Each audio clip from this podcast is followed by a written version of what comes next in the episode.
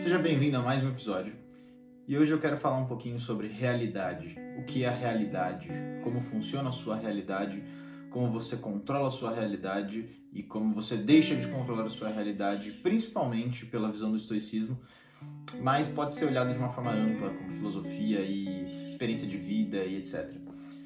Basicamente, é, existem dois fatores dentro da sua realidade, dentro da realidade de todos os indivíduos tem fatores externos que são impostos a você e tem fatores internos que é a forma como você enxerga esses fatores que são impostos a você e constrói algo a partir disso.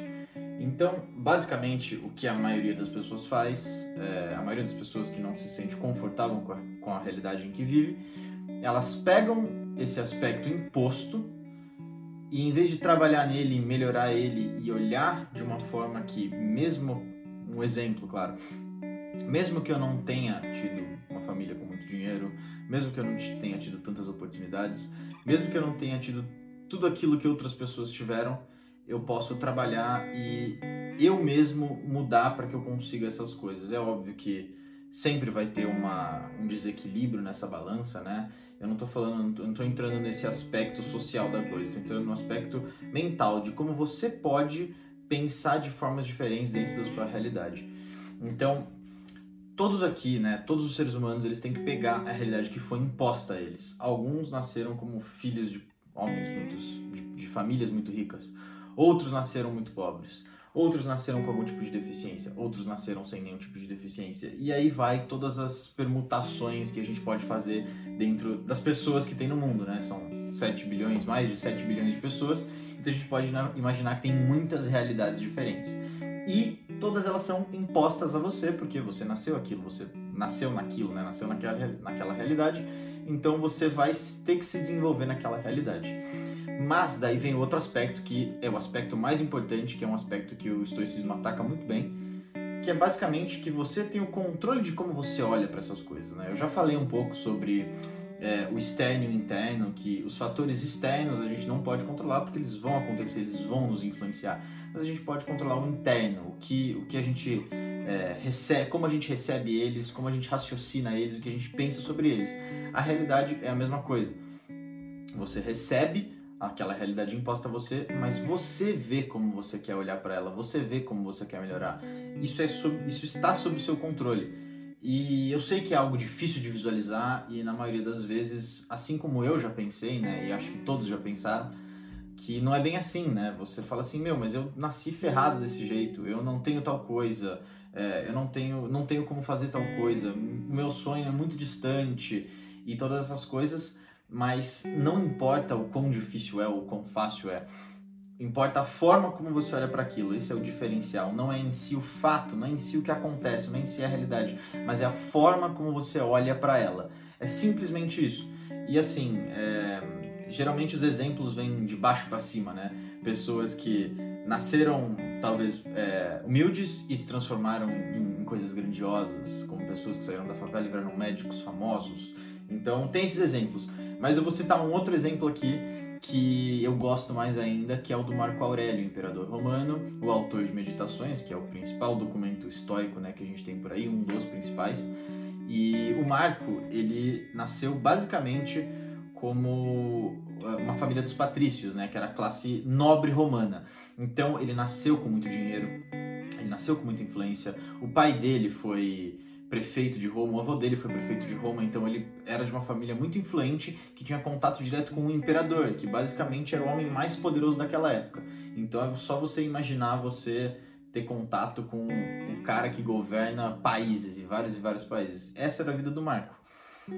E o Marco, é, mesmo estando nesse meio que era cheio de corrupção, cheio de bajulação, é, pessoas que não se importavam com virtudes, pessoas que não queriam saber de nada porque eles tinham tudo, que não é muito diferente de como a gente tem hoje, mas o Marco nesse meio é, ele já não se não via confortável lá. É óbvio que depende da criação dele. A mãe dele era muito rica, né? E ela mesma ensinou para ele em ser uma pessoa humilde, não depender das posses materiais e etc, né? E por aí vai. E, então, claro, isso depende da criação dele. Mas tudo isso ele provou depois, quando ele foi é, adotado pelo Adriano para entrar na linha de sucessão do trono. Ele não estava na linha direta de sucessão do trono porque o Adriano não tinha filhos. Então, e o Adriano queria que o Marco fosse o próximo imperador, mas como o Marco era muito jovem, ele chamou um outro cara para cuidar do Marco e se transformar no imperador, enquanto o Marco, o Marco ia envelhecendo, ganhando habilidades e depois se transformar no imperador.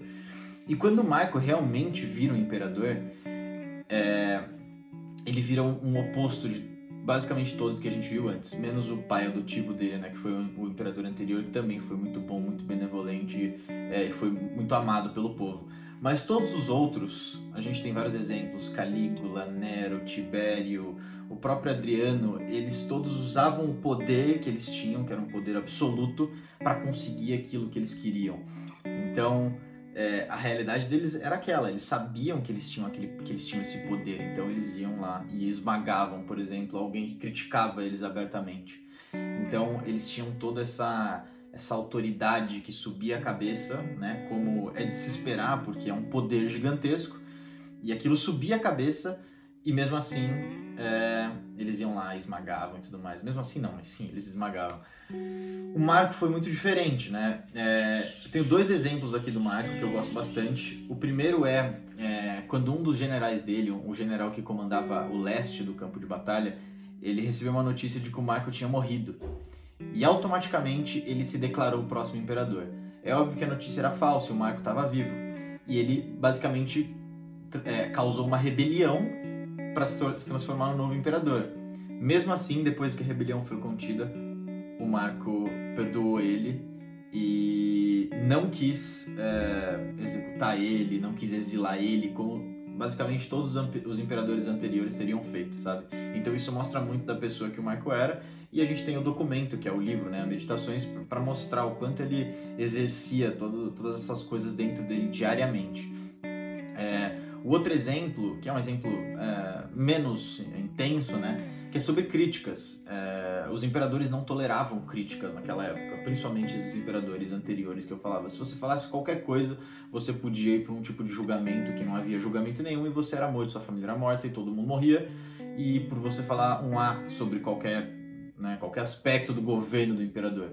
Então as pessoas tinham muito medo, isso daí era um governo ditatorial, né? Era um governo que é óbvio, o império é, tem essa, essa característica, mas mesmo assim, se o imperador é benevolente, ele deixa as pessoas falarem, né? ele deixa ter livre-arbítrio.